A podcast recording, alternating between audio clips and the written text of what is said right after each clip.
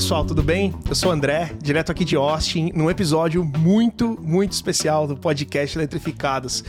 E aí, Luciano, tudo bem com você, cara? Beleza, cara, episódio especialíssimo. Estamos aqui com o Gabriel e com o Sérgio. Gabriel, tudo bem, cara? Fala, Luciano, tudo ótimo e você? Beleza. Sérgio, seja muito bem-vindo ao episódio do canal Eletrificados. Esse aqui é o nosso podcast podcast, como a gente falou, vamos bater um papo bastante informal aí sobre a sua história, sobre quem é Sérgio Sete Câmara e como é que é a, seguir a carreira de um piloto uh, de carro de corrida. Cara, seja muito bem-vindo mais uma vez. Não, o prazer é todo meu, eu que agradeço vocês por essa oportunidade de estar aqui no podcast. Eu já escutei um podcast de vocês é, com o Gabriel, achei super legal o conteúdo. É, eu estou correndo atualmente numa categoria 100% elétrica, né? É, fiz essa mudança né, recentemente, tem pouco mais de um ano. Então, é, para mim é um prazer estar aqui com vocês, conversando e aprendendo sobre esse tipo de tecnologia, saber as novidades e tudo mais. Muito legal.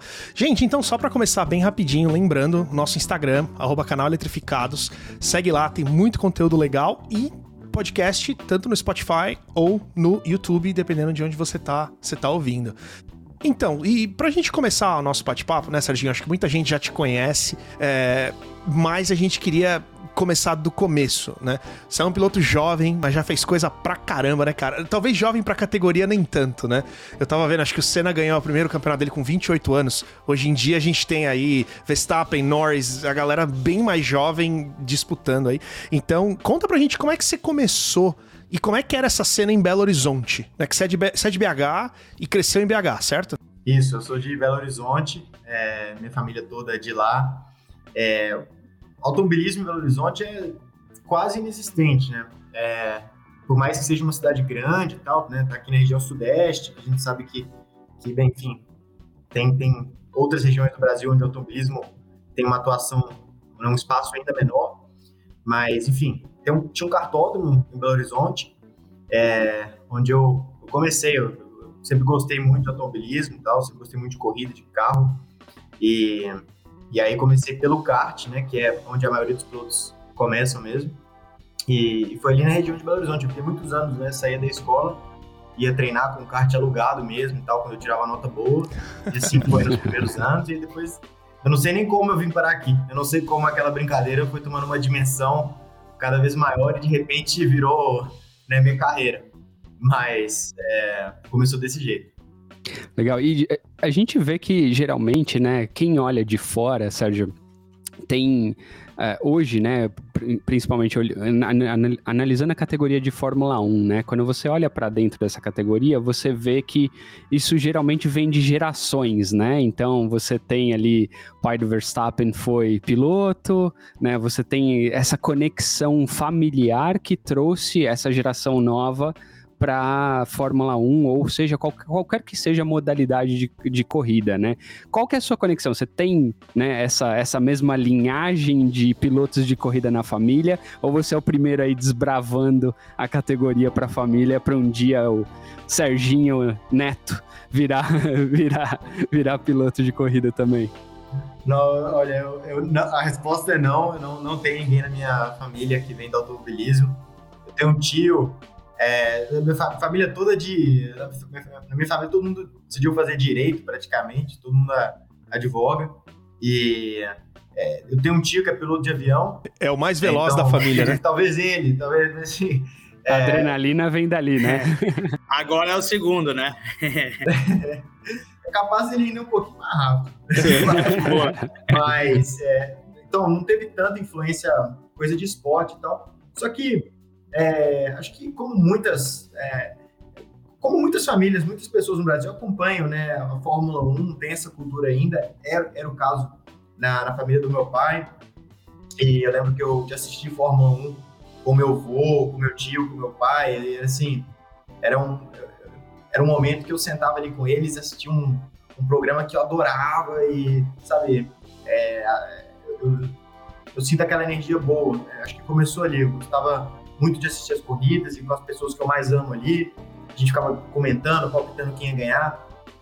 E, então, é, não, não precisou desse, dessa, né, de alguém na minha família, vindo do automobilismo e tal, para eu eu me apaixonar pelo esporte. E aí, com relação a, a um filho, se eu, se eu tiver um, um filho ou filha, é, eles, eles acho que eles vão passar perto de automobilismo, não.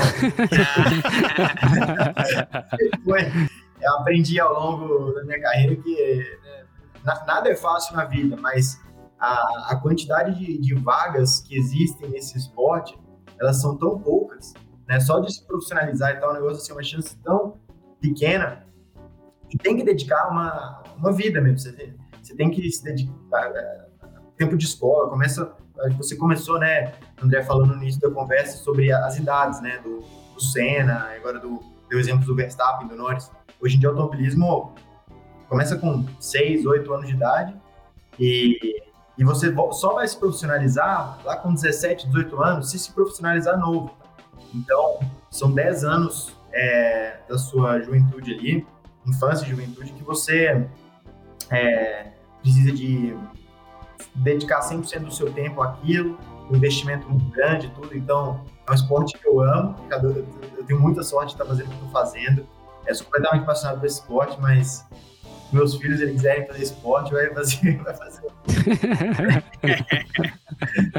tá certo. E quando foi que você, você comentou sobre é, começar a treinar depois da escola, né?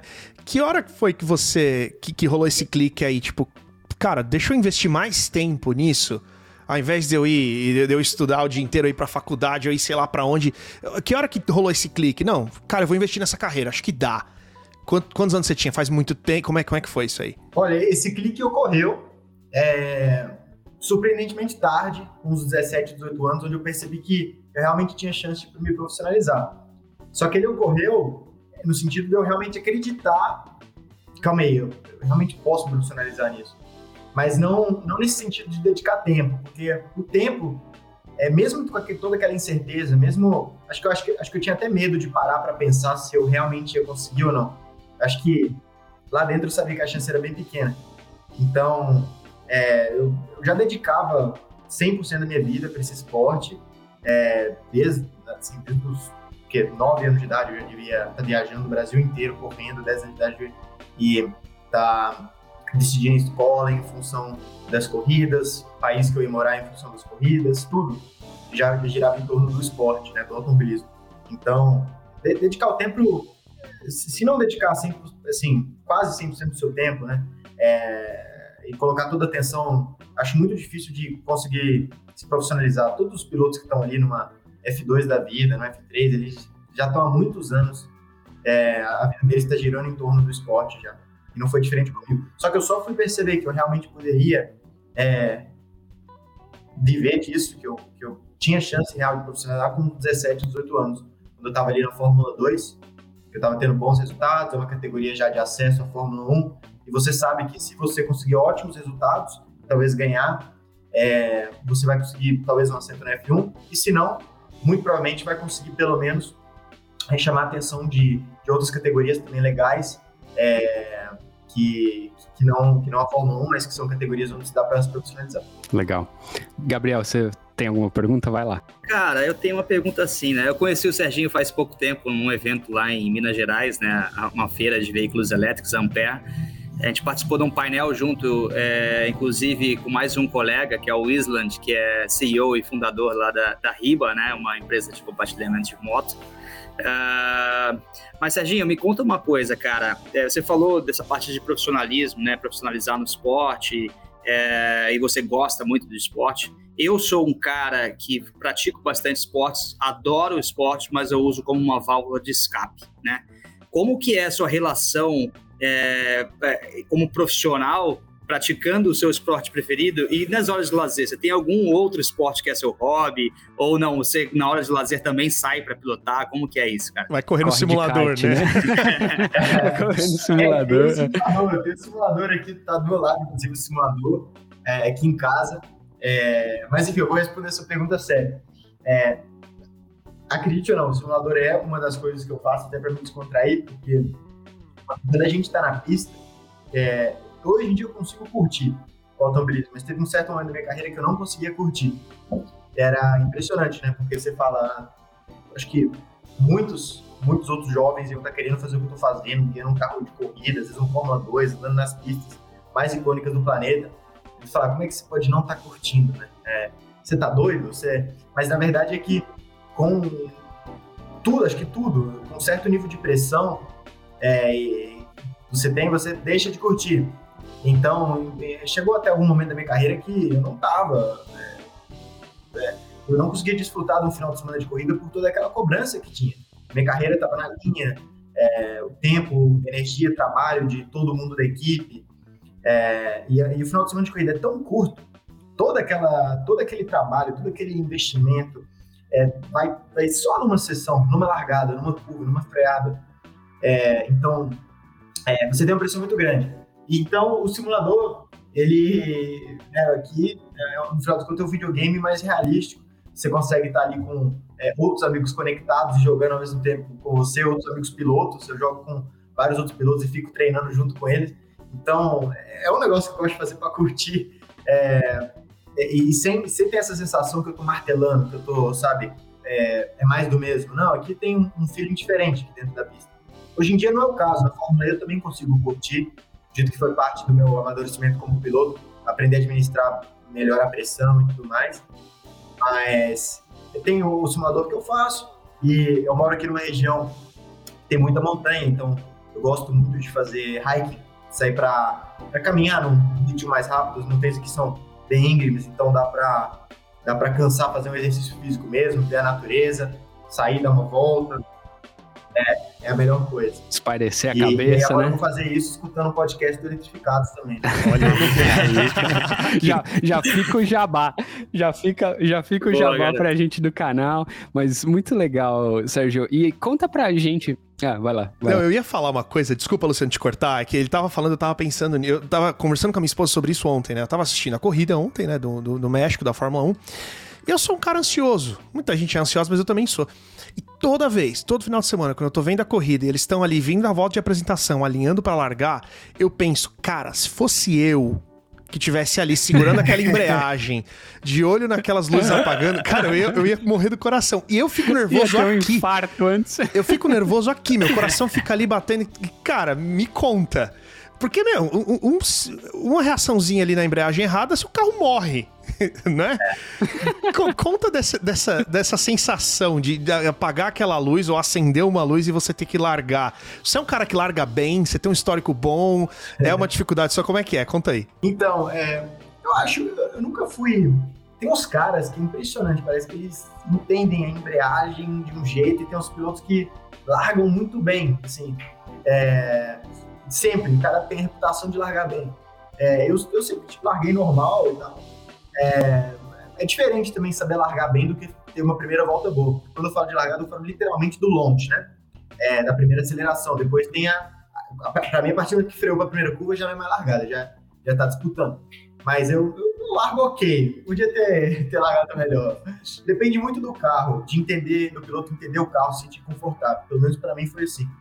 Então, teve categorias onde eu largava melhor, ou às vezes uma equipe é, o ajuste da embreagem, o jeito que eles montavam a embreagem, o jeito que. Enfim, tem um método por trás, a gente pratica, e aí quando eu me senti em casa eu largava bem. No caso, no caso da Fórmula E, é bem mais simples, uma coisa que simplifica bastante, você está falando dessa pressão. É, a, a Fórmula E, lógico que a gente também tem, mas é tão mais simples largar com carro elétrico. Né? É simplesmente, no caso da Fórmula E, bater um, um throttle target, né, que é um, um lugar que a gente tem que colocar o acelerador certinho, e, e, a gente já conversa sobre esse número antes com os engenheiros e, e, depois soltar uma alavanca e o carro vai. Então é bem mais simples. Quando o carro é, né, que tem embreagem e tal, é mais complicado. Então na Fórmula E é, facilitou um pouco. Mas é realmente esse é um, um, essa volta de apresentação, esse momento que você falou, é, acho que para quem está assistindo é pior do que para quem está dentro do carro. Quem está com capacete lá, sentindo a vibração do carro e tal, e você já sabe fazer aquilo, você fez aquilo muitas vezes, você está em casa. Quando eu vou para a televisão e eu tenho que assistir, é, eu sinto mesmo que você. Então, é, e sabe onde eu acho até pior? Quem, os atletas que eu mais admiro, admiro todos os atletas, mas os atletas olímpicos, cara. Porque quando eu vou o ciclo deles é de 4 em 4 anos. Então, é, corrida, tudo bem, algumas corridas de final de ano são decisivas para um campeonato. Mas corrida tem todo mês, né? O, o ciclo olímpico é cada quatro anos e o cara vai pular na piscina para disputar a medalha e se ele errar ou, ou queimar, daqui a quatro anos. Então, acho que tem isso no automobilismo sim, mas tem alguns outros esportes é, que, que, são até, que é até pior, viu? Pra ser bem sincero. Pois é. É, pois é, eu tô com você, viu? Porque ali eu acho que, a, se eu não me engano, foi na modalidade de ginástica olímpica, né? Que a gente tinha bastante representatividade, a gente sempre teve, né? Bastante representatividade aí nesses últimos anos. E ali você tem aquela única chance, né, cara, de fazer certo e fazer bem e ganhar medalha ou fazer errado e aí dali quatro anos você tem ou não outra oportunidade. Então faz, faz bastante sentido a analogia. Agora, eu queria voltar um pouco, Serginho. A gente começou falando, né, sobre a história de como que você entra nessa categoria, como que você desenvolve a carreira e, e, assim por diante. E tinha algo que eu queria te perguntar que é com relação às categorias, né? Então, você disse, né, como você comentou, você começou no kart. É, quantos anos você tinha ali? Nove anos, é isso que você tinha falado? Sete anos. Você começa no kart, eventualmente, né? O que eu escuto e o que a gente escuta estando de fora é que, ah, em determinado momento você tem que decidir ir para a Europa. Acho que faz sentido porque você está aí morando na Espanha, né? Uh, então, você tem que ir para a Europa, tem que construir essa carreira lá e aí, eventualmente, você vai para uma F3, F2, assim por diante. Né? Como é que é essa construção e essas etapas dentro do automobilismo? Ou pelo menos como é que foi para você? Kart dura quanto tempo? Aí depois você vai para uma F3, depois você vai para uma F2. Como é que funciona essa migração de categorias? Tem olheiro lá no kart, né? Igual do futebol. você tá ali correndo, tem um olheiro na arquibancada europeu. É, você vê um brancão lá holandês, já sabe que é olheiro da Europa, né? tem, tem bem menos, uhum. tem bem menos. É o kart é, é, é complicado. Ele, é, assim, é um esporte que no início ninguém tá olhando para você. É, é bem É você, chamar. você mesmo e sua família, né, no Exatamente. máximo. Tem que tentar achar algum recurso de patrocínio ali entre os amigos da família ou contatos. É um esporte muito caro. Então, é, só mesmo vai ter olheiro. E olha, e nem, e nem sempre, tá? É, é, quando você vai para o kartismo europeu, começa a se destacar e às vezes tem alguém, você acaba chamando a atenção de alguma equipe de Fórmula 1, de algum programa de júnior, né, de, de, Fórmula, de Fórmula 1, de, alguma dessas equipes, é, mas são, são raras as ocasiões. É, isso vai acontecer mais quando você vai para as categorias de Fórmula. É, e aí você começa a se destacar. Até aconteceu comigo, eu fui do Red Bull Junior Team, né, academia de jovens pilotos da Red Bull, isso eles me recrutaram quando eu estava já na Fórmula 3, para vocês terem uma ideia. Então, no meu caso, né, e na casa da maioria dos pilotos, você começa bem jovem, faz kart, é, no meu caso, 10 anos, né, eu fiz dos 7 até os 16 anos, então 9 anos, mas geralmente você fica no kart até os 16 anos de idade. E com 15, 16 anos você pula pro Fórmula, né?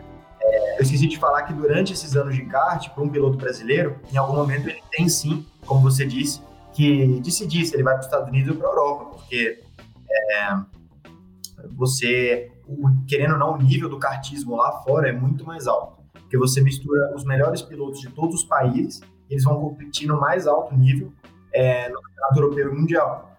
Então, é, um, um, piloto brasileiro que não passa é, algum tempo andando de kart na Europa, se ele vai direto para os fórmulas depois, ele provavelmente vai estar num, num nível inferior e, e, vai, e, vai, e vai apanhar muito no momento que ele já devia estar no mesmo nível dos outros, sabe? Se ele vai direto para os fórmulas depois, ele provavelmente vai estar num, num nível inferior e, e, vai, e, vai, e vai apanhar muito no momento que ele já devia estar no mesmo nível dos outros, sabe? Na, na... Tem que fazer o catch-up, né?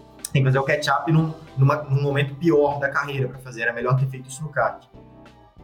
Aí eu fui, fiz Fórmula 3, voltei para o Brasil para fazer, é, começar aqui em casa, aprender nas pistas do Brasil, é, que são pistas mais old school, porque no Brasil, é, na Europa, né, por conta das.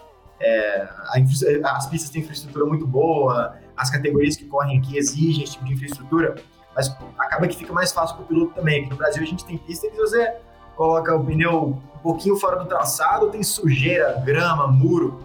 Então, é, são pistas mais que a gente chama de old school, que te ensinam mais Então eu vim aqui para o Brasil começar com Fórmula 3, acho que foi uma decisão acertada na época. E, e aí eu comecei minha carreira de Fórmula. Eu fui para a Europa, fiz dois anos de Fórmula 3, é, que eu fui, fui selecionado pela, pelo Dr. Marco lá na, na, na, academia de jovens pilotos deles. Depois fui até fui, fui retirado do, do projeto também, que foi bem complicado, porque quando a Red Bull te contrata, aí né, tem, todo mundo vai te entrevistar e tal, no jovem piloto da Red Bull, mas quando eles te liberam, é, é muito ruim, porque é difícil recuperar, sabe? A expectativa de todo mundo ao seu entorno, inclusive a sua, é, confiança cai muito, mas conseguimos é, é, dar a volta por cima. Fui fazer Fórmula 2, fiz três anos de Fórmula 2, eu fui muito bem, não fui campeão, mas fiquei sempre entre os ponteiros, ganhei corridas, fiz pole positions, consegui minha superlicença. Você precisa de um resultado mínimo é, para conseguir a superlicença. Você precisa de uma tabela de pontos de resultados você precisa. Eu consegui atingir esse requisito. É, fui piloto de teste de desenvolvimento para Red Bull na Fórmula 1. Eu acabei voltando para Red Bull, né? Eles acabaram, eu acabei tendo uma segunda chance com eles e também para McLaren, né? E, e, mais recentemente, aí não consegui um assento é, de piloto titular na Fórmula 1 e surgiu essa oportunidade na Fórmula E. E aí é aqui que eu tô hoje. Muito se fala nesse, nesse, nessa transição, né? Imagino que patrocínio seja crucial em qualquer uma dessas categorias. Como você falou, desde o kart, porque é um esporte caro, você precisa ali, né, bancar o desenvolvimento é, e a, a, manutenção desse carro para você conseguir competir, eventualmente ir para a Europa, você tem que bancar essa vida lá e assim por diante, né?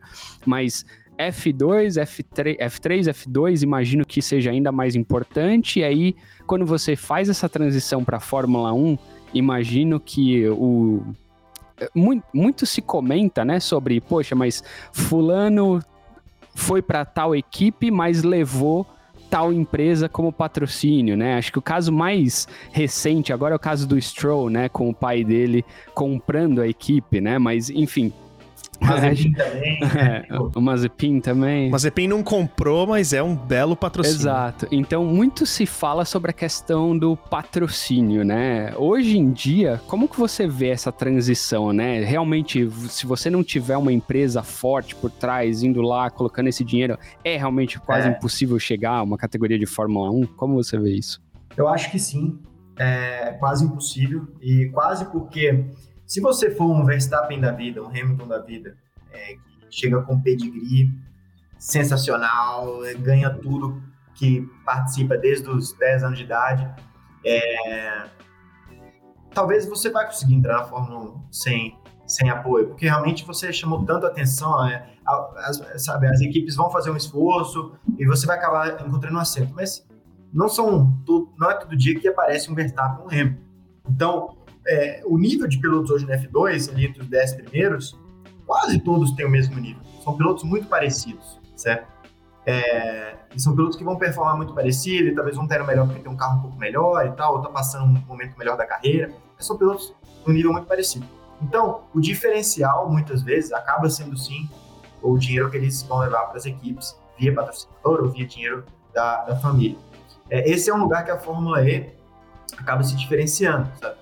É, o mercado de pilotos hoje da Fórmula E não depende é, de patrocínio externo de piloto, não existe ainda, e espero que nunca exista, essa cultura dos pilotos ter que fazer um, quase um comercial da equipe, né? Que esse é o departamento comercial da equipe de buscar patrocínio. Então, é, na, na, Fórmula E, né, os pilotos são contratados pela equipe, é, pagos todos, e é, a equipe vai se encarregar de encontrar patrocínio e tal, e acredito que por ser uma modalidade de carro elétrico, tem muitas marcas interessadas, né? É, não só marcas é, de carro, mas também outras marcas que patrocinam o campeonato. Então, é, desde o início da Fórmula E foi assim, eu espero que sempre seja. Mas no caso da Fórmula 1, infelizmente, é, isso acontece. A gente tem uns 4, 5 pilotos que estão lá, ou por contato, ou por nome, ou por é, por recurso financeiro. Não, é o que você falou, né, cara? São pouquíssimos seats, são, sei lá, 22 uh, seats no total. E eu acho que eu tava lendo sobre aquele piloto da F2, acho que é o Oscar, eu não lembro o sobrenome dele. Oscar Piastri. O cara ganhou F3, ganhou F2 e não conseguiu um seat pra Fórmula 1, entendeu? Por qualquer razão que seja. É, né? é, é, é um absurdo, é um absurdo. Mas é, ele, ele é o melhor exemplo de um cara que, assim, eu tava falando, né? Eu dei um exemplo do Verstappen no Hamilton. O Oscar, tudo bem, ele não, ele, ele não, não dá para comparar com o Verstappen quando chegou, ganhou mais coisas, teve uma carreira júnior, mas o Oscar Piastri teve assim, uma baita carreira, ele é um cara que merecia uma cena de filme, que merecia mais do que outros que estão lá, mas não vai ter, por enquanto. É, talvez no futuro eles talvez eles coloquem ele ali na prateleira como piloto reserva e depois vai, vai surgir um assento para ele. Mas não deveria ser assim. Um cara que merece estar lá, que tinha mais potencial que os outros, por que, que ele não tem uma vaga? Por que, que vai para o outro?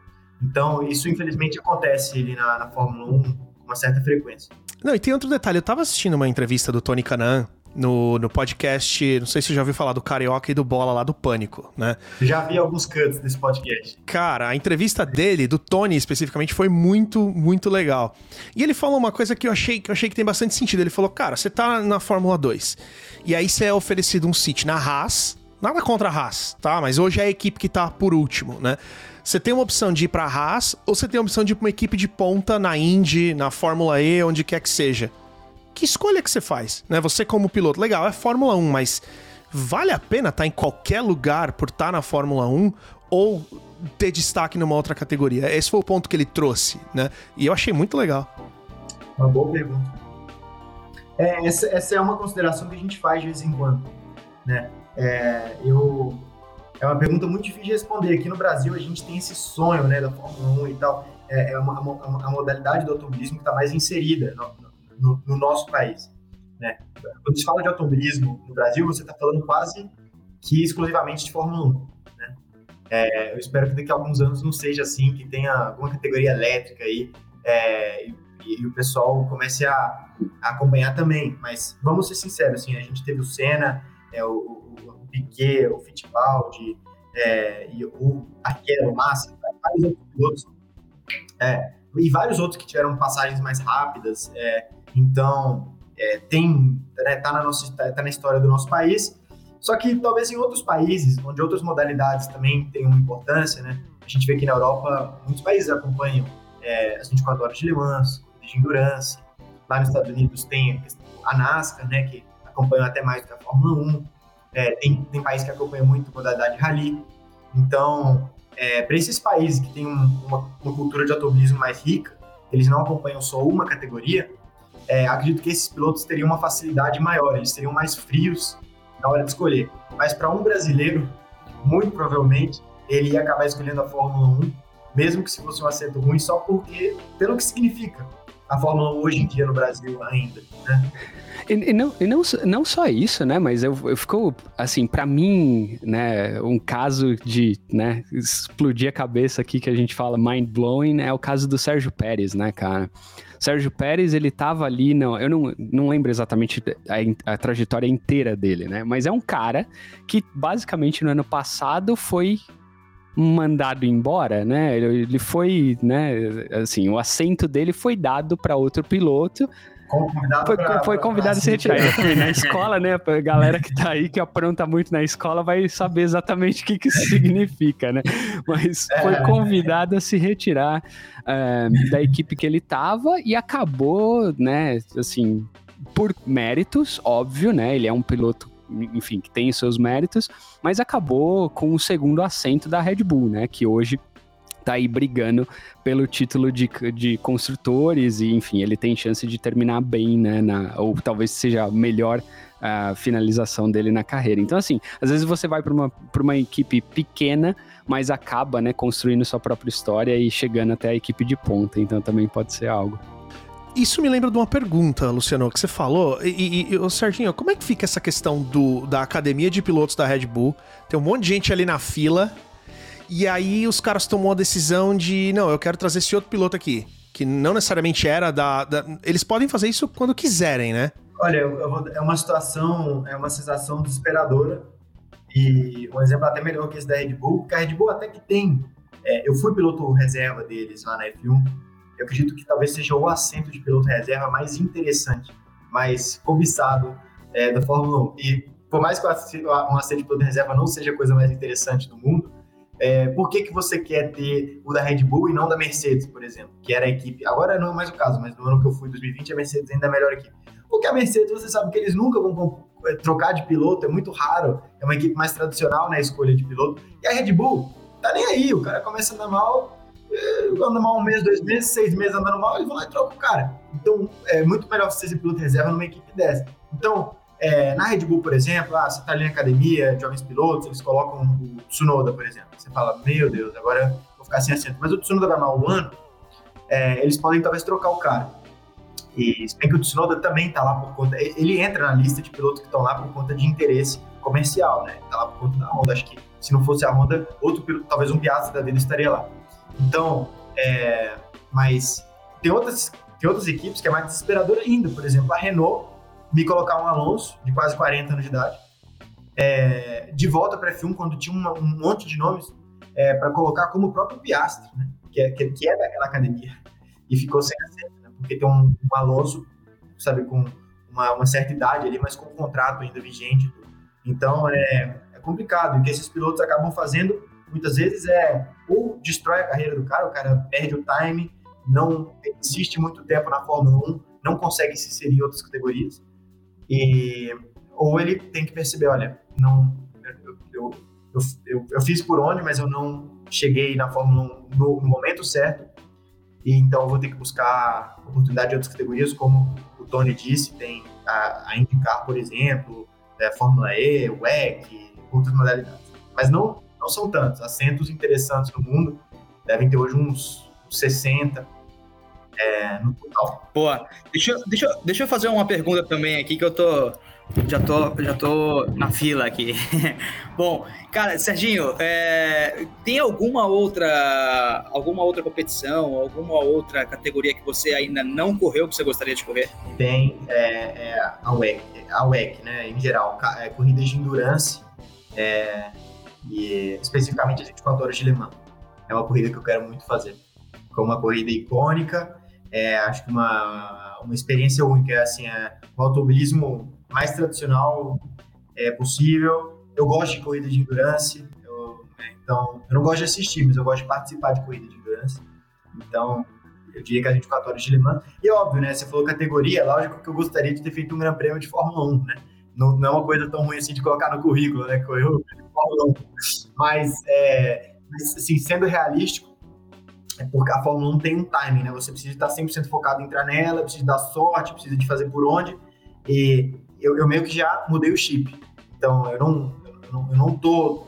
Eu só andaria de Fórmula 1 hoje se, sei lá, caísse um negócio do céu, assim. Já aconteceu. Por exemplo, o Brandon Hartley, que andou, foi para Toro Rosso uns anos atrás, o cara tava lá na WEC, é, um piloto já mais velho, de 20 e tantos anos de idade, e foi parar na Fórmula 1. Isso é raríssimo. Então, uma categoria que eu, que eu que eu quero correr e que eu tenho chance de poder correr, se eu, se eu ir bem, é, umas 24 horas de Le Mans. Seria um sonho para mim. E os pilotos são convidados, né? Como é, como é que é, na verdade, para você correr? Você é convidado? Você tem um trabalho com uma equipe? Como é que é? Então, é, faz parte de um campeonato que chama WEC, né? Que é o World Endurance Championship. E, e aí, é, que são corridas todas é, né, de, de longa duração. As 24 horas de Le Mans é a corrida mais importante, é o equivalente das 500 milhas de Indianápolis na Fórmula Indy, que, né, por exemplo, uma pessoa normal não assiste uma corrida de Fórmula Indy, mas ela assiste as 500 milhas. E aí, é, a, as 24 horas de Le Mans é o equivalente disso na WEC, né? Então, é, e aí não, são pilotos, às vezes convidados, e às vezes não. São, a maioria dos casos são pilotos que correm é, outras corridas de endurance também, e, e, no, e tem alguns que são convidados sim, mas não, acredito que a maioria não seja. Legal. Eu, eu queria voltar no, no, no, no, que a gente estava falando sobre o, o piloto da, da categoria Júnior conseguir um seat ali, a, a, questão do Alonso. Eu lembro de ter assistido alguns debates em que eu acho que a Haas era o exemplo. E aí o pessoal tava falando, poxa, você coloca dois novatos, né, dois rookies na, na equipe você prejudica um pouco o desenvolvimento do carro. Você prejudica um pouco o feedback desses pilotos. E aí, então, aí dá até para entender, sei lá, por que, os caras colocaram alguém como Alonso, alguém como Vettel junto com o Stroll. É, como, como, é que é essa questão? Você até que foi piloto de teste, trabalhou muito nesse desenvolvimento e faz isso hoje na Fórmula E, né? É, como é que é essa relação, esse processo de desenvolvimento, de aperfeiçoamento do carro, de feedback? Porque pelo menos na Fórmula 1, o tempo de teste no carro é muito pequeno, né? Você tem muito pouca oportunidade para testar. É, e é, é, é, é assim, quase nada, né? Muita, muita gente pergunta assim para mim, ah, o que, que você faz para treinar? Você mora perto de um circuito? Eu falo, não, eu treino talvez 10 dias no ano. 10 dias no ano, entendeu? É, é, você acaba treinando nas corridas. E a Fórmula E treina mais do que a Fórmula 1. A Fórmula 1, se não me engano, cada piloto faz 3 dias na pré-temporada. Então, é 6 dias para equipe, 3 dias para cada piloto. Então, é muito pouco, né? É um esporte onde você quase não... Talvez um dos únicos esportes do mundo é onde você quase não treina. Porque até aqueles esportes que dependem de uma condição climática, esporte de neve, o cara vai atrás da neve. Né? Ele viaja o mundo é, é, atrás da neve, atrás das ondas, mas é, automobilismo não. É, os carros são chipados é, pela FIA, então é proibido fazer treino mesmo para redução de custo. Existem multas enormes e até desqualificação de campeonato. Então, a gente tem poucos dias para desenvolver o carro. Grande parte do trabalho é feito no simulador. É lá que a gente, é, de, de milhares de opções, decide as, as poucas opções que a gente consegue testar durante os dias de treino com o carro real na pista. E aí é, existia uma planificação feita pela equipe de engenheiros. É, muitas vezes é teste é, ABA, né, que a gente fala que é você testa um setup, depois você muda é, e depois você volta para o setup original. É, tem outras equipes que gostam de ter um carro baseline e, e, aí você vai fazendo, sendo com baseline, você aprende, você sente como é que é aquele carro baseline naquela pista e depois você vai sempre fazendo alterações e a cada X horas você volta para o baseline. Depois você dá o feedback de tudo. Então tem alguns métodos diferentes, mas é, geralmente é assim. A gente pega o grosso no simulador e faz só o trabalho específico na pista. É, a função do piloto é relatar depois de cada saída o que ele sentiu do carro. Hoje em dia não, não, é, não é tão interessante o piloto ficar falando de ah, eu quero tal mola na frente, tal barra atrás. É muito melhor para a equipe você falar simplesmente o que o carro está fazendo como o carro está se comportando e deixar os engenheiros é, chegarem nos números é, e descobrir que mola, que barra, que acerta, que altura eles querem. Porque hoje em dia tem tantos sensores, tanto conhecimento, tantos engenheiros na equipe, que é muito melhor você é, deixar isso com eles, senão você acaba confundindo aqui. É, então, enfim, é assim que eu, pelo menos, gosto de trabalhar e, faço durante o dia de desenvolvimento. Legal. E quando, quando, você, quando você passa de categoria, né, F, F3, F2, F1, é, essa equipe de engenheiros, imagino que, né, raras exceções ali já na F1, imagino que a equipe, se, que é, essa equipe de engenheiros seja da equipe, não alguém que venha com, junto com o piloto, é né? Como é que funciona da isso? É da, da equipe? 100%. Da equipe. Tá. Legal. É, uma, outra pergunta que eu tinha, Sérgio, era justamente agora fazendo o link com a Fórmula I, né? Você comentou um pouco dessa questão das empresas que estão ali envolvidas com a Fórmula I, de certa forma, a Fórmula I sendo um segmento ainda, ainda que de certa forma, ainda independente, né, com relação a, a, a, a, aos pilotos, a como a categoria roda e assim por diante. Tava olhando a lista de empresas que estão ali, né? Então você tem Porsche, você dos, dos fabricantes tradicionais de carros, né? Se eu, entendi, se eu entendi bem aquela lista, tem Porsche, tem Audi, tem é, Jaguar, tem, enfim, grande parte dos, dos fabricantes automotivos, né, de carros de passeio, estão ali, imagino eu, com o propósito de desenvolver tecnologia e levar isso para o ambiente comercial, né? Como que você vê essa categoria, né, é, influenciando hoje em dia no desenvolvimento de tecnologias para o mercado de carros comerciais, né? Como é que é essa ligação? Tem, não tem? Você está numa equipe grande que tem histórico, né, na, no setor de, de automobilismo, né, como a Penske. É, como é que funciona isso? É, então, a Fórmula E, ela, ela tem um papel sim na parte de desenvolvimento. É, quando a Fórmula E começou, ela era uma categoria é, meio travada do ponto de vista é, de desenvolvimento de carro é, uma categoria nova, de acabar de ser implementado, é, você não quer que o orçamento seja tão alto. Então, isso foi a geração 1 do carro da Fórmula E. Hoje em dia, a gente está na geração 2. É um carro que é, já se pode desenvolver muito mais, as equipes, elas mesmo projetam é, toda a parte do motor, suspensão, diferencial, é, e, querendo ou não, numa, numa, categoria, por exemplo, a Fórmula Indy, é uma categoria onde as peças são todas iguais para todo mundo. E mesmo assim, você tem equipe de ponta e equipes ruins. A Fórmula 2 é outro exemplo. Então, imagina, se você tiver uma categoria onde as peças são iguais para todo mundo, só de você dar diferentes opções de peças, na hora de montar o setup, você já tem uma diferença de uma equipe boa, uma equipe top, para equipe ruim. Imagina quando você deixa as equipes desenvolverem suas próprias é, peças. Então você acaba é, distanciando mais ainda uma equipe boa de uma equipe ruim. Né? É, é então é, a, a, a Fórmula está indo nessa direção de cada vez permitir que as equipes desenvolvam mais peças no carro. E, atualmente, é, acho que uma coisa que a Fórmula E é, ajuda muito a desenvolver a parte de software dos carros, parte de eficiência, é, desenvolver o carro nos extremos de temperatura, de é, limite de, energia, de impacto, de tudo, é, trepidação. Então, é, acho que é aí que a Fórmula E entra. E também como uma ferramenta de divulgação da tecnologia elétrica, né? A gente vai para os grandes centros urbanos, faz essa ponte de mobilidade, mobilidade, mobilidade elétrica com os grandes centros urbanos, mostrar que é, não é a mesma coisa que ter um motor V8 gritando no meio da cidade e tal. Então, aproxima as pessoas do carro elétrico. Então, acho que a Fórmula E faz essas duas coisas. É, eu, eu, eu, acho que no, nos próximos anos ela vai melhorar nas duas frentes. Né? Ela, ela, na geração 3, vai ter um carro que vai estar num nível de tecnologia bem mais alto que o atual. É, a gente já está no último ano da geração 2, então, querendo ou não, já é uma tecnologia que perdeu um pouco de relevância, né? Porque, imagina, é um carro que foi homologado há quatro anos atrás. Então, imagina quantos carros elétricos, você sabe muito melhor do que eu, quantos carros elétricos evoluíram nos últimos quatro anos. Né? Três anos, para ser exato. Então, é, a geração 3 vai ser um carro mais potente, mais leve, que aparentemente vai ter um pit stop com recarga rápida. A gente vai fazer um stop de 30 segundos. É, é, é, não, ele, ele, vai regenerar nas quatro, é, nas quatro não ele, não, ele vai ter tração, ele vai ter tração só nas duas rodas de trás, mas ele vai regenerar em todas as quatro. E então, mas, mas vai ter os dois motores na frente, já que só, vai ser só para regenerar, né?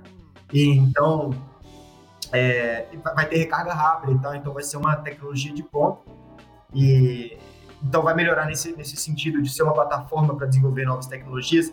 As, as equipes vão ter mais peças do carro que elas vão poder projetar também e o lado do entretenimento, que é muito importante, que é onde eu acho que a categoria mais tem que se desenvolver, né? Por exemplo, no Brasil, quando a gente fala de pessoas que acompanham a Fórmula E, é, no, no, começo você falou, né, que dispensa apresentação e tal, né? Mas na verdade, muita gente, é, a maioria das pessoas que devem estar escutando vocês não me conhece, muito porque também é, muita gente não conhece a Fórmula E hoje no Brasil.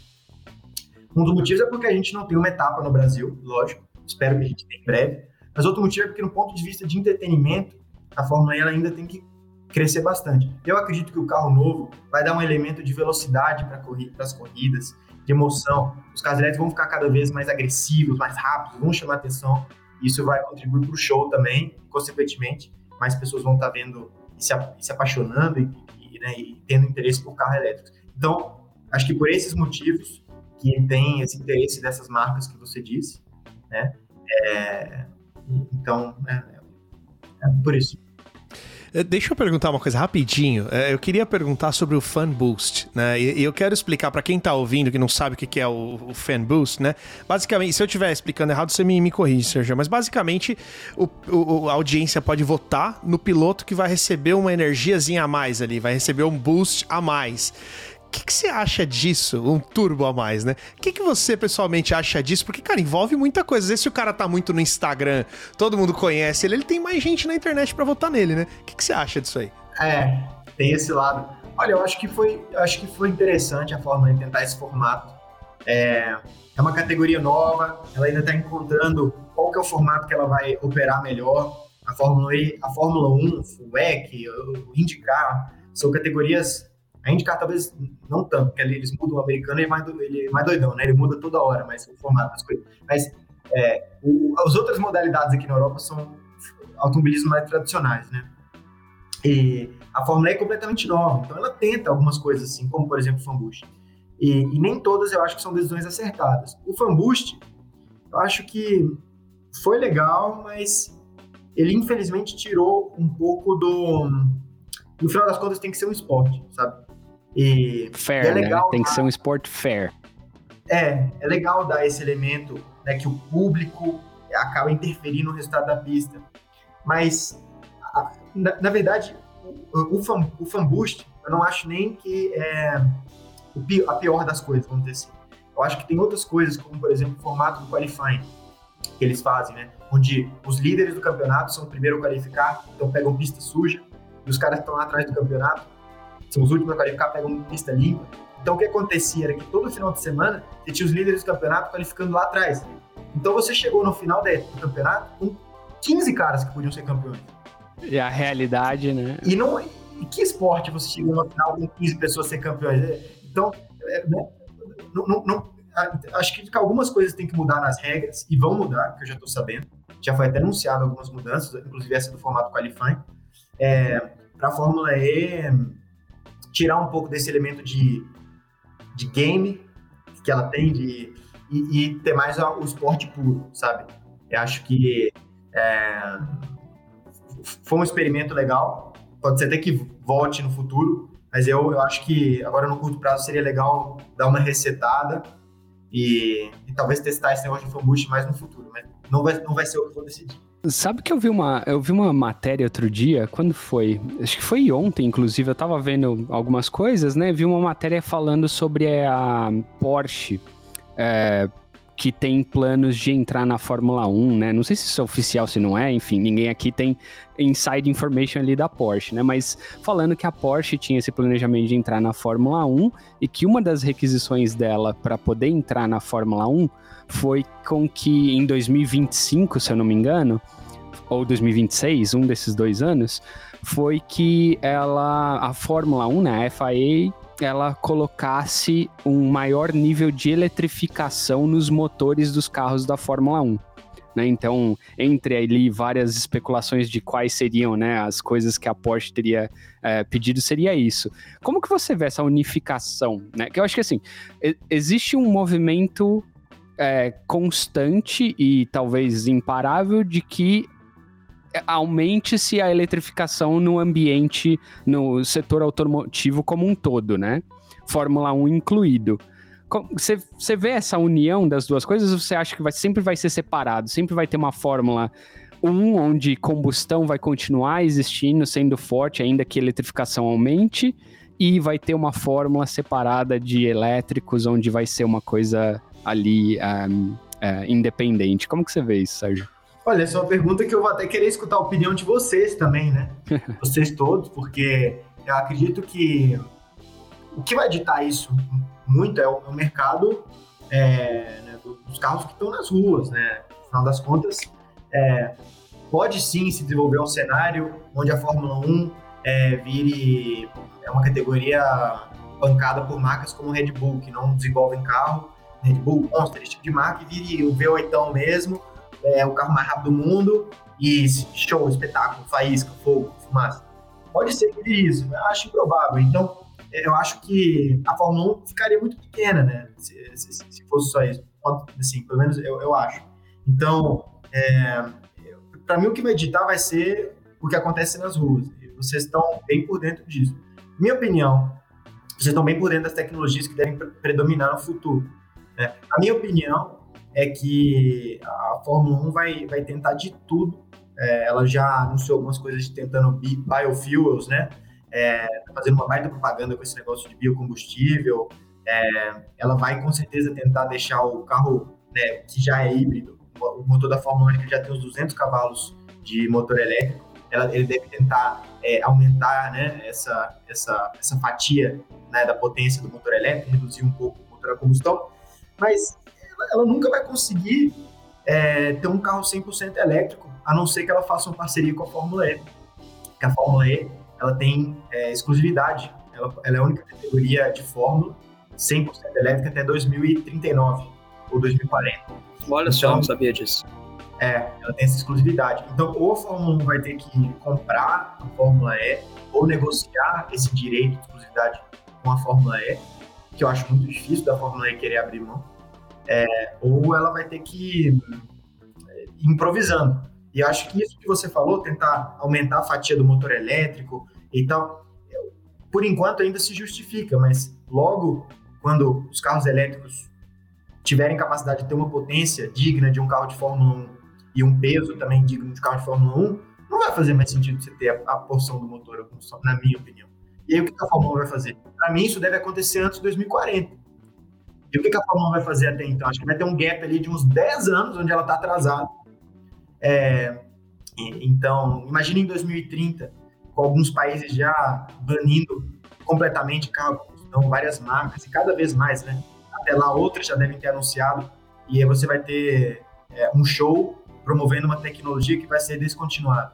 É, eu, eu voto para unificar essas, essas corridas aí e colocar as Fórmula E para correr com a Fórmula 1 logo mais, viu? Porque daqui a uns anos eu acho que vai ficar para trás. Não, não e, e, Belo foi um bom ponto, Serginho. É, é, esse gap, cara. Porque uma das coisas que levou, eu falei isso lá na entrevista com, com o Gabriel, a, a, levou a gente a começar o canal foi quando eu, o Luciano já sabia disso, eu dou crédito para ele. Eu comecei a me dar conta de que, cara, 2030 tá ali Volvo, a partir de 2030, já não faz mais carro a combustão. Volkswagen é pouco depois e, e várias outras. E eu Luciano tivemos infinitas discussões, discussões sobre isso. Eu, cala a boca, você está viajando. E não, não tá, tá, tá certo. Então, realmente, cara, tem um gap aí onde essa tecnologia vai estar tá muito mais disseminada e, e, que vai, é interessante saber o que, que vai acontecer, né? É, e cara, isso é, isso é interessante porque eu acho que é a maior polêmica no carro elétrico, né? Eu tenho vários amigos conservadores aqui, né? Eu sou um cara que amo motor a combustão, já tive V8, enfim, é, corro de motocross e gosto bastante da, da, da, do motor, do barulho.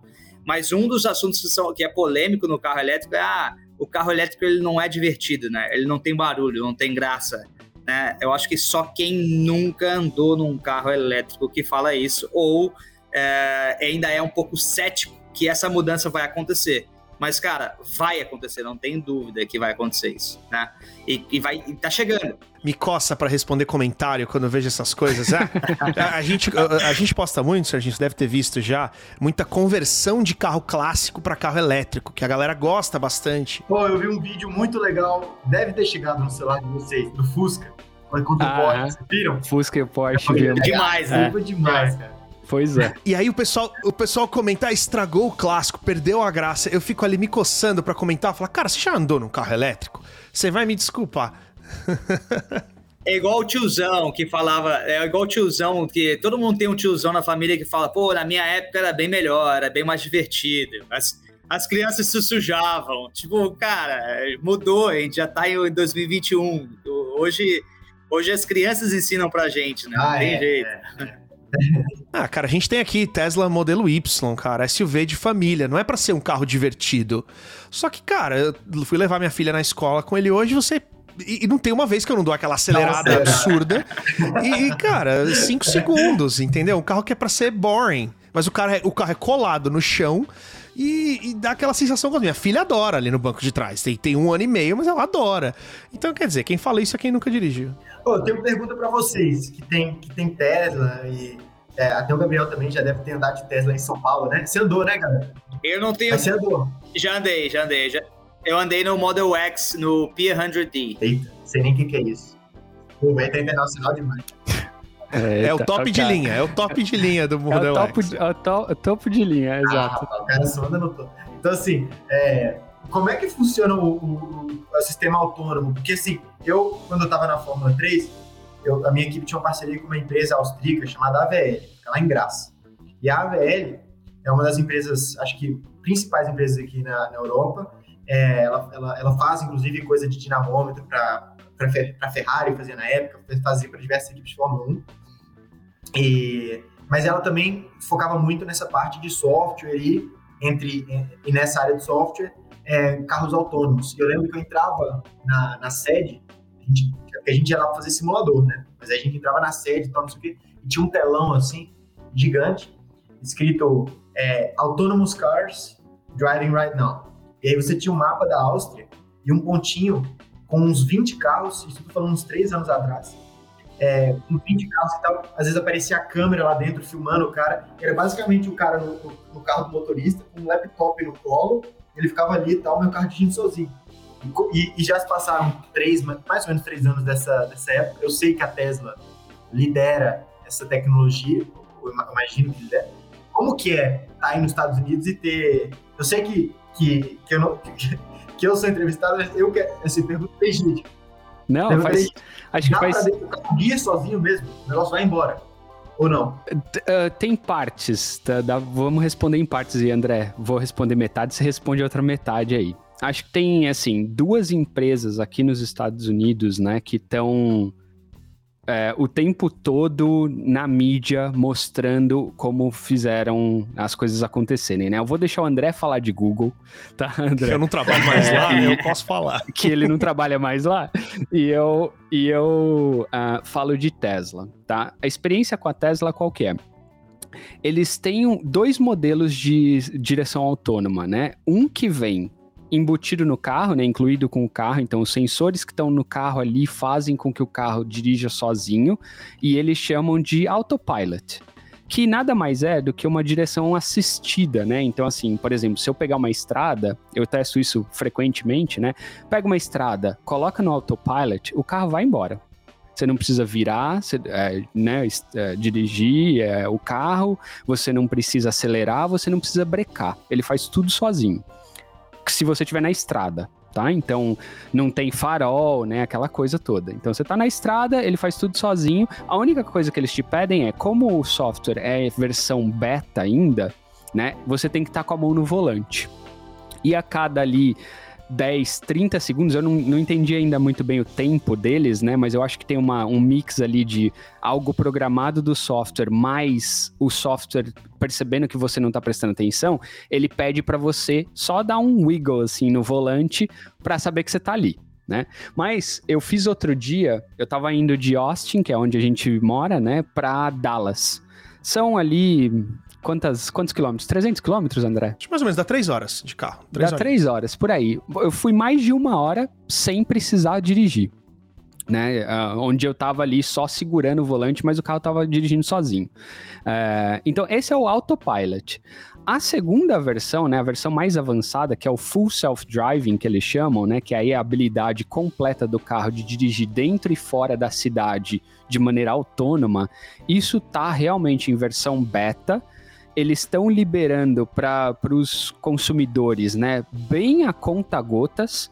Então, assim, sabe, a cada mês eles liberam, ah, agora vai ter mais mil é, consumidores que vão receber essa versão do software, agora tem mais mil e assim por diante, é, que podem testar o software, mas aí é tudo monitorado, tem câmera dentro do carro, eles monitoram se a pessoa está prestando atenção ou não no trânsito, e aí se você não estiver prestando atenção, eles te tiram do, do projeto de, de, do programa de teste, né? Mas é tão avançado, né, assim, que tem pouquíssimos reports de, sabe, acidentes, essas coisas. Uh, então, eu acho que, segundo o Elon Musk, aí tem a cadeia, né, que eles falam de o tempo que o Elon Musk promete e o tempo que as coisas realmente acontecem, né? Segundo o Elon Musk, final desse ano, o full self-driving deles deveria estar pronto, né? Então, é, o que... Então deve demorar mais uns dois anos. Exato, exato. A Cybertruck também, né? Exato. Então, eu acho que, assim, demora por conta de desenvolvimento de software e por conta de legislação, acho que a última principalmente, acho que ainda demora aí uns dois anos para a gente ver esse negócio realmente, é, sabe, na mão massiva aí do consumidor aqui no mercado americano. É, então isso, isso é, é que capacidade que ele tem? Ele vai identificar o pedestre, vai identificar o farol fechado, vai identificar um cone que ele tem que desviar, vai mudar de faixa. O outro, lembra do cruise control que tem nos carros há desde sempre? É tipo um cruise control avançado. É um cruise control avançado. E o interessante é que eu, eu, a gente tem o Tesla, eu também tenho um carro da Volkswagen, uma SUV aqui. E essa minha SUV, ela, ela faz esse autopilot também. Ele mantém o carro no meio da faixa, ele acelera e ele freia. Uh, só que o Luciano tava falando isso esses dias. A confiança que o Tesla passa, apesar dos dois fazerem a mesma coisa, é muito maior. Eu me sinto muito mais à vontade de largar ali para ver o Tesla fazer do que no meu carro. Porém, o, o, o, da Volkswagen tem um negócio legal que ele é permanente. Então o tempo inteiro ele tá colocando o carro no meio da faixa. Mesmo que você dá aquela distraidinha, vai para cá. Então às vezes parece que o volante tá mole. Isso é a primeira coisa que eu notei quando eu peguei esse carro, porque o carro tá sempre no meio da faixa, né? O Luciano comentou do Google. E o que que o Google tá fazendo? Eu, eu em 2014 eu tava na Califórnia, eu fui fazer minha entrevista no Google quando eu entrei no Google, e eu dei de cara com self-driving car. E eu tirei a foto, né, na época, eu tenho essa foto até hoje. Era um, era um SUV da Lexus com um monte de radar em cima. Então o que acontece? O Google está fazendo essa pesquisa há muito tempo, está juntando dados há muito tempo e está construindo um sistema que virou hoje a Waymo, né? Não é mais Google, foi já virou um spin-off, uma empresa diferente. O que, que, que eu acho que vai acontecer? Eles vão licenciar isso para outras montadoras. A Chevrolet Chevrolet tem sua pesquisa de self-driving, claro, mas tá anos luz da Tesla e, e das outras. O que, que, eu acho que o Google vai fazer? Vai licenciar isso para eles. Então, é, é, eu e o Luciano a gente discutiu isso no podcast, né? É, quanto tempo vai demorar para as outras chegarem no ponto que a Tesla tá? E foi aí que veio esse insight pra gente ali, ao vivo. Cara, é isso que o Google tá fazendo. O Google muito provavelmente vai licenciar essa tecnologia que tem tantas horas de teste quanto, se não mais do que a Tesla tem mais. E, é, a, a Tesla então, tem milhares de carros, né? Então, é... a, então, esse que é o ponto. Acho que a partir da hora que a Tesla começa a ter tanto carro na rua assim, testando isso, acho que é a hora que a curva vai virar. Mas o Google tá fazendo isso há muitos anos. Há muitos anos. E os caras manjam muito de, de inteligência artificial, os caras manjam muito de machine learning, né? Eu trabalhava com isso lá. E, e tudo bem, a Tesla tem cacife para atrair esses profissionais, mas a Toyota não tem. A Honda não tem. Então, por isso que o que o Google está fazendo vai ser muito grande e vai ajudar essa tecnologia de uma hora para outra a estar tá na rua aí para todo mundo, entendeu? É, acho que a gente falou isso no podcast, né? A gente falou assim, o paralelo é a, é, a Tesla é a Apple do mercado de carros, né? Aquela, aquele sistema bonitinho, luxuoso, exclusivo. E o Google é o, né, o, o, o AIMO é Android. o Android do mercado de celulares, né? Então ela vai ser disponível, todas as marcas vão poder usar, enfim, vão ter que pagar royalty pro Google, mas é, mas a gente acha que é por aí que vai. Né? E essa analogia vai acabar a hora que tiver o Apple Car, viu? Porque é, vai vir, os caras vão soltar carro. É, eu não, vou falar de onde eu ouvi isso, mas, é, mas é um rumor que já tem há muito tempo. Mas esse fim de semana eu tava com, com, com os conhecidos aí da indústria e os caras falaram: cara, tem gente saindo da Tesla indo pra Apple. Não, não é de agora, faz anos já. Então vai sair. Eu tô muito curioso para ver o que, que vai ser. Cara, eu, eu, às vezes tem hora que eu brinco assim, que eu, que eu tô. Eu, eu entrei pro automobilismo né, na hora certa, viu? Porque Daqui a pouco esses carros estão voando. brincadeira. Olha, eu não sei, tá? Lógico que eu tô brincando, eu tô aqui tô falando o tom de brincadeira. Mas, sem brincadeira, é, por um lado também sem brincadeira, assim, é, até quando é, pode ir? O automobilismo tem o quê?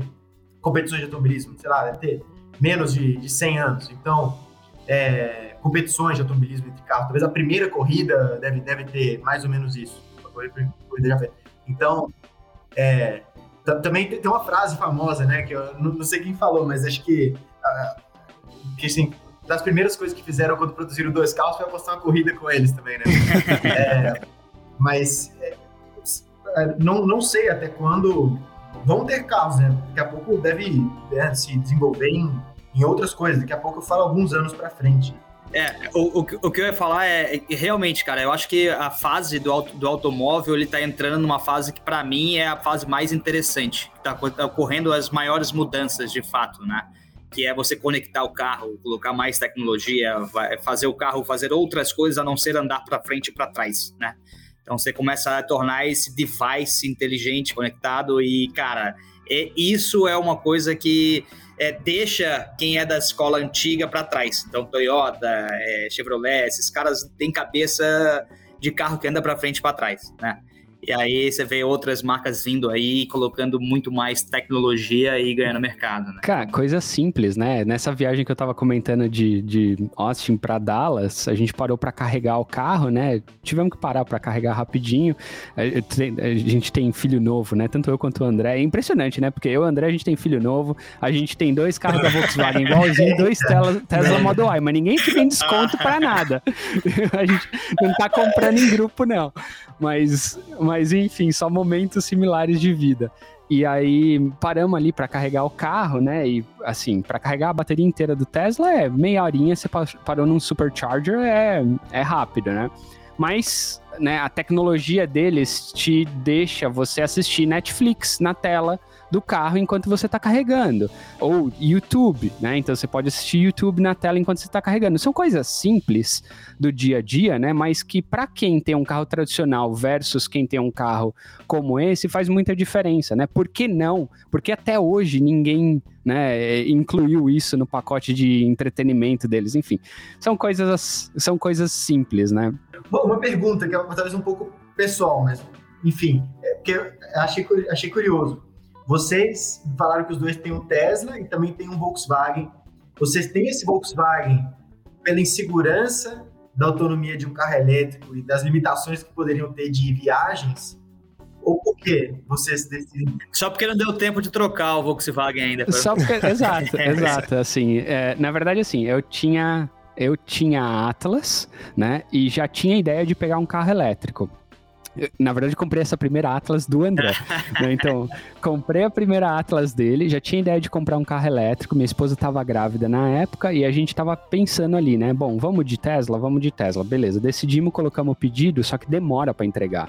Né? Se você for tentar comprar um Model Y hoje nos Estados Unidos, o André estava falando isso para mim outro dia, demora seis meses para você pegar um Model Y. Né? Então, na época que a gente comprou, demorava três. Então, não demorava tanto assim, mas pusemos o pedido. Eu já tenho o pedido de um carro que chama Rivian. Não sei se você conhece, Sérgio. Não, não. Mas é uma empresa, é uma startup americana, é, assim como a Tesla está sendo muito comentada hoje no mercado, né? A gente posta, toda vez que a gente posta coisa deles no canal, bomba de like o, o, o post, porque eles estão fazendo uma pickup truck e um SUV 100% elétrica. E aí ela é a primeira fabricante, né, daqui do Ocidente, né, a, a, colocar em produção um pickup truck elétrico. Então eles começaram a entregar mês passado e eu acho que eu devo pegar a minha aí até final do ano que vem, mas assim que sair eu vou estar 100% elétrico, não vou ter mais nada a combustão. Então dá, vocês teriam hoje só carros elétricos nos Estados Unidos? Vocês teriam? Vocês iam conseguir fazer normal? Teria, sem, sem, sem, sem a menor dúvida. É, eu tô, eu tô na fila pro Tesla Cybertruck. No, no, dia que eles lançaram o Cybertruck, eu coloquei o pedido. E, enfim, tá atrasado, a gente já sabe disso, né? Mas, mas quando sair também, eu vou ter dois carros elétricos aqui. E, cara, a gente carrega o carro em casa, né? Eu tenho o carregador da Tesla aqui, o Luciano também. E ontem, quando eu coloquei o carro para carregar, que eu cheguei, eu tava pensando nisso. Falei, cara, a, a gente imagina, ah, vou trocar por um elétrico, vou perder a conveniência de ir no posto e abastecer rápido. Não, não, não. Eu, eu não vou no posto, deixa eu comprar esse carro. Eu só vou quando eu tô com a minha. Que, que agora o tanque esvazia cada mês, porque eu tô andando muito mais de Tesla. Então, quer dizer, não, eu não vou, não faço mais isso. Quantas vezes eu tive que sair e falar, putz, preciso passar no posto? Não, não acontece mais. Eu saio de casa com o tanque cheio sempre. Então, é, é muito diferente, cara. E é algo que a gente vê, né, na rua, assim, né? Graças a Deus, eu e o André, a gente, né, pôde ter a condição de ter um carro que ainda não é a maioria da população aqui nos Estados Unidos que tem, mas ele já começa a ficar mais acessível. Então, a Volkswagen lançou um carro que chama ID4, na Europa tem, tem o ID3 também. Cara, a gente vê que nem água na rua hoje. Tá animal o carro, a gente andou nele, eu e o André, assim que saiu, a gente foi, deu uma volta, carro super legal, assim, você não sente, para aqueles consumidores mais tradicionais que têm é, receio de andar num carro elétrico, né?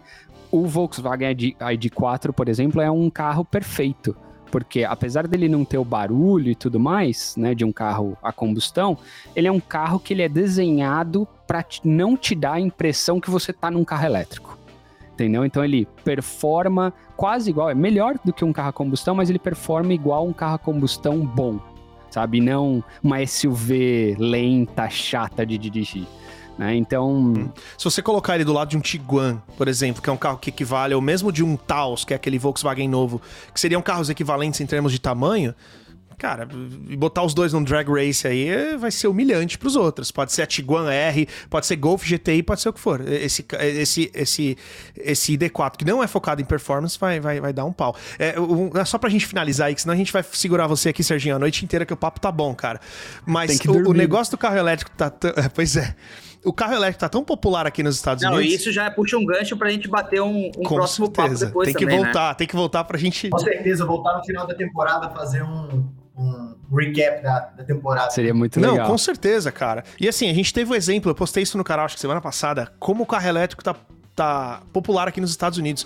Eu flagrei uma batida entre dois carros elétricos. Era um, era um carro da Ford, um Mustang Mach-E, que é um SUV elétrico que eles lançaram, que bateu num Tesla Model X. Eu falei, cara, é, um carro elétrico bateu no outro. É, é, é isso, tá popular, não, não tem mais o que, o que questionar, né? é, Serginho, cara, eu coloquei aqui, ó, pessoal, o Instagram do Sérgio, segue lá para acompanhar, acompanhar a carreira dele, acompanhar o quanto o, o, o, progresso aí. Serginho, quer deixar um recado? Quer deixar alguma coisa? O que, que tem de plano pro ano que vem? Como Não, é que tá o recado é que eu sigo na Fórmula E, né? É, a gente vai ter, pro pessoal que acompanha, a gente infelizmente não tem uma etapa é, no Brasil, mas pro, pessoal que está disputando aí nos Estados Unidos, a gente tem uma etapa em Nova York e também é, uma em, no Canadá, em Vancouver.